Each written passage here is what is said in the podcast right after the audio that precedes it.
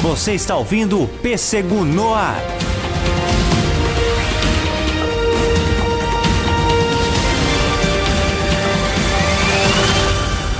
E aí, atômicos e atômicas, esse é o primeiro Pêssego no ar de 2018, sejam muito bem-vindos. E é um ano muito interessante, principalmente aos fãs da DC, que é o caso desse podcast, porque nós teremos agora, em janeiro, a série animada de Hellblazer, que, segundo os produtores, vai de fato honrar Hellblazer, ter uma trama muito mais séria, muito mais madura que o Constantine apresentado em Liga da Justiça Sombria, vai realmente adaptar algumas coisas e, pelo spot que liberaram, aquele curtinha, realmente tá interessante, porque aquilo lá é uma adaptação fiel aos quadrinhos. Então, né, vamos esperar. Isso é muito interessante. Final do ano tem o filme do Aquaman. Pro pessoal que gosta das séries da CW, vai ter bastante coisa. Vai ter Raio Negro também, que não vai se passar no Arrowverse lá, né? Mas vai ser da CW também, então vai ter bastante coisa. Mas o que me anima, o que realmente meu Deus, eu tô pilhadão. É porque no final de 2018, e eu tô louco que o ano acabe por causa disso, é que no final do ano vai ter a terceira temporada de Justiça Jovem, Young Justice, que é uma série magnífica, uma série magnífica, e eu quero trabalhar ela mais detalhadamente aqui no Pêssego do Ar, falar específico sobre ela, que merece uma atenção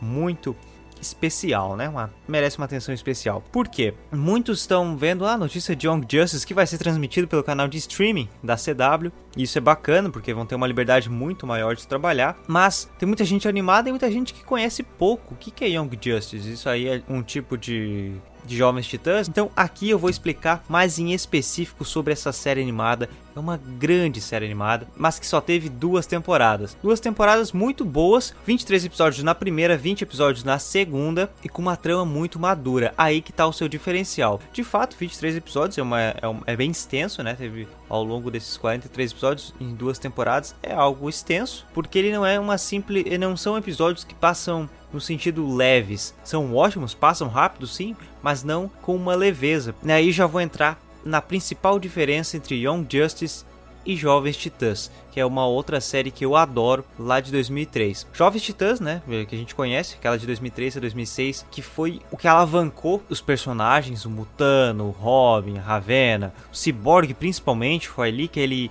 alavancou depois de um hiato um pouco calmo sem o Cyborg, que já ficou lá famoso por causa do George Pérez nos quadrinhos. Então alavancou o Cyborg ali, muitos personagens, a Estelar. Então os Jovens Titãs tiveram uma importância muito grande, até porque eles não apareciam naquela fabulosa série da Liga da Justiça. Mas aí acabou Liga da Justiça, não tinha mais Jovens Titãs e vem Young Justice em 2010. E o pessoal fica, pá, mas isso aí o que, que é? Young Justice é, é os Jovens Titãs? Não, ah, nesse universo, ao contrário, nesse universo não existe os jovens titãs. Os sidekicks formam a Young Justice. No que? Numa atitude onde eles queriam já partir para a Liga da Justiça, já queriam entrar e são negados a entrar na Liga da Justiça. Eles são muito jovens e inexperientes ainda, por mais que já passaram por muitas coisas. Ricardito, ou Speed em inglês, né? Sidekick do Arqueiro Verde, ele larga de mão, não quer participar daquilo, mas ainda quer seguir ajudando seus colegas. Então, Aqualad, Miss March, a sobrinha de John Jones, o caçador marciano, Kid Flash e Robin montam sua própria equipe e vão ser treinados pelo Tornado Vermelho e Canário Negro, lá na Montanha da Justiça. Que é o seguinte, para quem não sabe, às vezes muitas pessoas veem o Mount of Justice lá, estranha, acha que é um lugar criado. Não, se vocês lerem Liga da Justiça da América, quando eles se conheceram, eu tenho esse quadrinho muito interessante. É uma formação diferente do que nós estamos acostumados. Até muitas pessoas cresceram vendo a formação clássica do desenho. Estranha algumas formações da Liga da Justiça. Essa é bem diferente. Tem a Montanha da Justiça. Lá eles são treinados. E depois vem Connor Kent, que é o Superboy, que ele é um híbrido, né? Ele é um clone do Superman com alguns genes do, do Lex Luthor, então ele não é completamente kryptoniano. Então ele tem super força, ele voa muito alto. Na verdade são aqueles poderes do primeiro Superman quando ele foi criado, né? Não era tão apelão. Então ele pula muito alto, ele é muito poderoso, tem a super audição, mas ele não tem ele não voa, solta visão de calor e afins por diante. E isso tem um grande drama pessoal, mas é um tema que eu vou falar mais pra frente. Então é essa a formação inicial. Mais pra frente entra a Artemis, é a segunda sidekick do Arqueiro Verde, então essa é a primeira formação. A primeira temporada é muito rica, na verdade, ela é muito, ela é muito interessante porque nós vamos acompanhando esse amadurecimento. Esse conceito, ele é muito, ele tem um potencial muito grande. Por quê? Porque lá em Jovens Titãs nós tínhamos um universo, é citado algumas coisas bem de leve do universo DC, mas era extremamente fechado naqueles personagens, sabe? Era o Robin, até tinha aquela brincadeira que quando ele usava roupa normal ele continuava com óculos escuros e afins, nunca ninguém sabia quem ele era, o Dick Grayson no caso, né? Era muito fechado naqueles personagens, com roteiro maduro, legal, era muito bacana, mas bem fechado naquilo. E no Liga da Justiça também nós tínhamos, claro, aparecia algumas vezes os heróis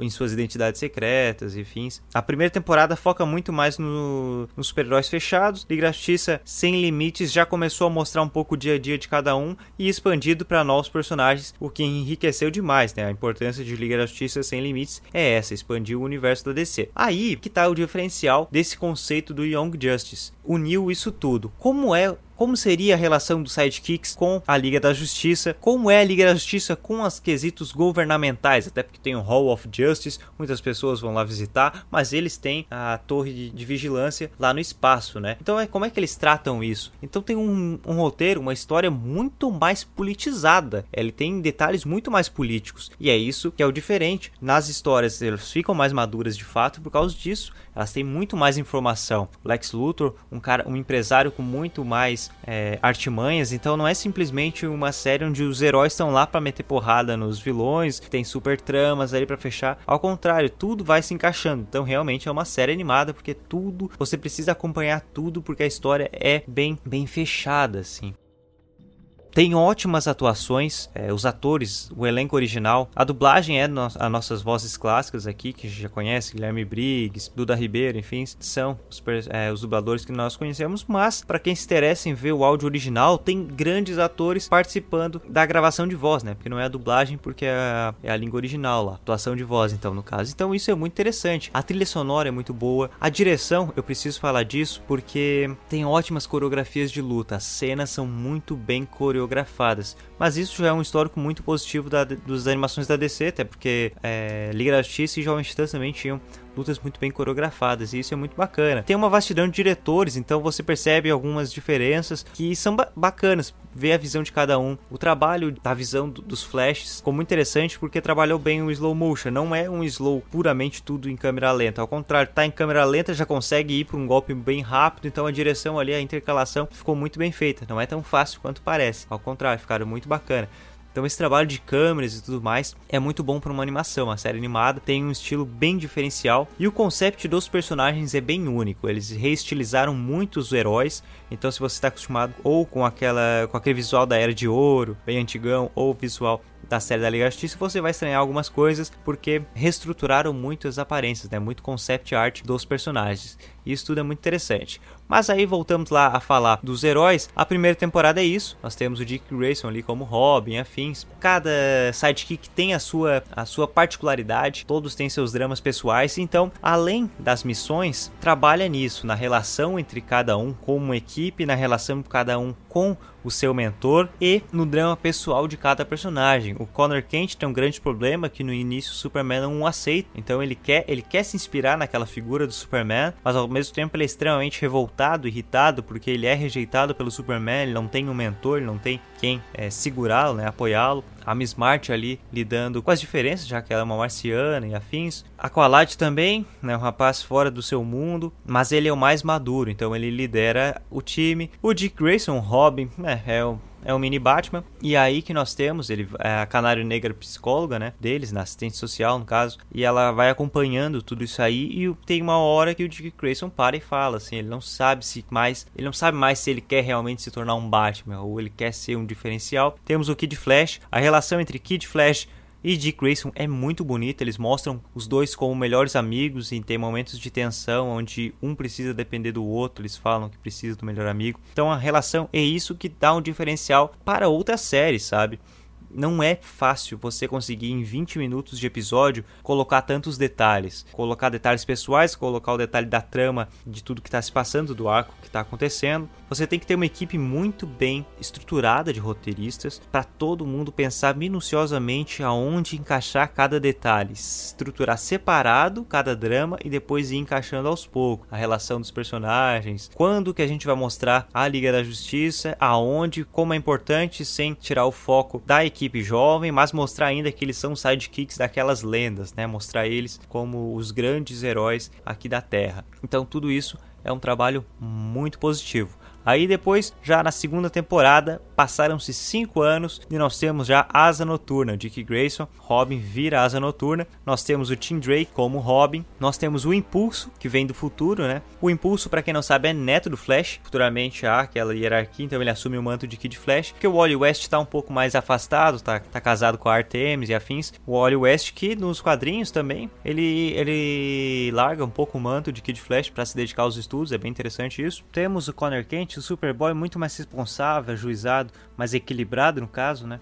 É, já se conhece muito bem. Daí temos a Bumblebee, temos o Guardião, personagens que vão ser apresentados dessa forma. Temos o Mutano na segunda temporada, o Mutano, que é um personagem muito cativante, ele é, ele é um crianção, ele é mais jovem. Na primeira temporada ele aparece como criança, aqui ele já tá um pouco pré-adolescente ou adolescente já, um pessoal um pouco mais adulto. Então vai tendo esse acompanhamento. Alguns, como a Zatanna, que aparece na primeira temporada, na Justiça Jovem, integrando, depois ela vai para a Liga da Justiça, junto com outros personagens. Então, muitos personagens ali da primeira temporada da Justiça Jovem já estão trabalhando com a Liga da Justiça, alguns outros ficaram sendo os mentores, e assim tem um acompanhamento muito interessante. Então é por isso que ele não é um desenho fácil. A criança ela vai adorar pelas cenas, mas muitos, muitas vezes ela não vai ter aquela atenção necessária, porque é uma série muito mais tensa, mais séria. É até bem complexo, tem muitos, muitos pontos que talvez a criança ache cansativo, alguns episódios que a pessoa vai, a criança vai ver assim, ah, isso aqui tá chato, vou trocar de canal.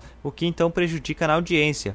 Mas o que dizer, a audiência não é a qualidade. Por isso que é muito interessante agora ir para o serviço de streaming. Porque agora vai ter essa maior liberdade pro público fiel, quem gosta desse tipo de série, e lá conferir. Personagens como Virgil Hawkins, o nosso querido Super Shock, aparecem na segunda temporada. Ele vai criando uma relação com o Raio Negro. O Apache. O Apache, para quem não lembra, lá no Super Amigos, vocês lembram aquele índio que ficava gigante? Manitou! Ele aparece como pré-adolescente. É muito irado, muito irado o conceito do personagem. Ah, lembrando que agora na segunda temporada, um já integrante da Justiça Jovem é o Besouro Azul. Ele é extremamente importante na trama. Não sei, eu não acabei não falando ali na formação. Ele é um, ele já é integrante fixo do Justiça Jovem e ele é extremamente importante pelo poder, porque a segunda temporada é Young Justice Invasion, né? Justiça Jovem Invasão e, e é muito importante Besouro Azul na trama por toda a temporada. Nós temos Apache com um conceito muito interessante porque ele não cresce fisicamente, ele fica, mas cria uma aura de poder isso é bem interessante. E assim vão aparecendo novos personagens, adolescentes, assim, ainda precisando de mentor, aprendendo, precisando aprender a usar aqueles poderes para usar toda aquela força. Então é por isso que é muito importante. Acaba com tipo, ah, precisa ter uma continuação, porque acaba para isso, mas acabaram não seguindo, né? A segunda temporada saiu em 2012, porque é uma trama complexa, difícil de se fazer, não é barato, como a gente sabe, e a audiência não é tanta para aquele tipo. É muito mais fácil você fazer algo mais simples,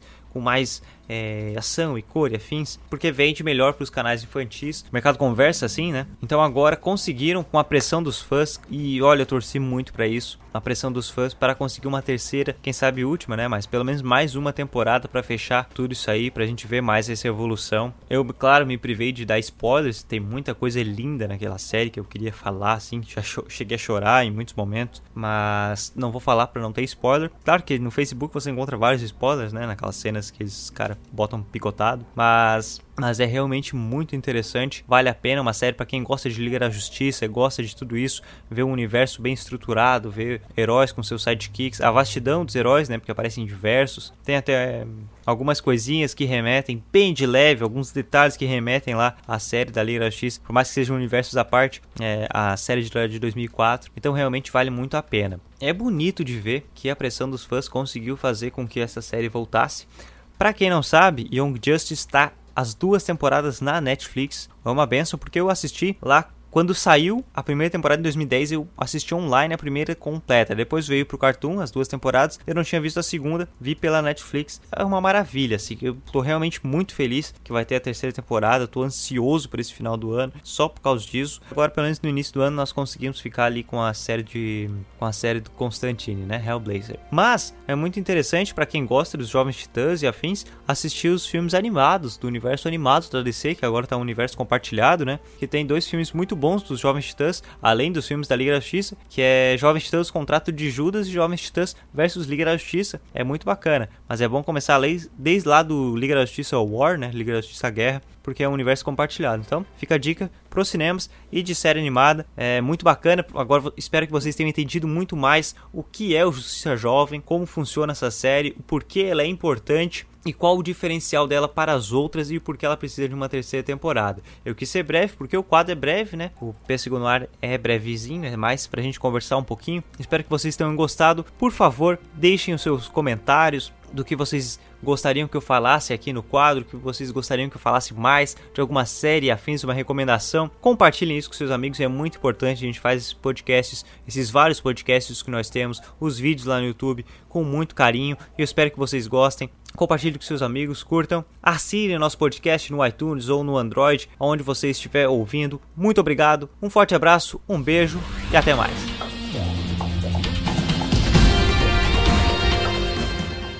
Você ouviu Pêssego no Ar.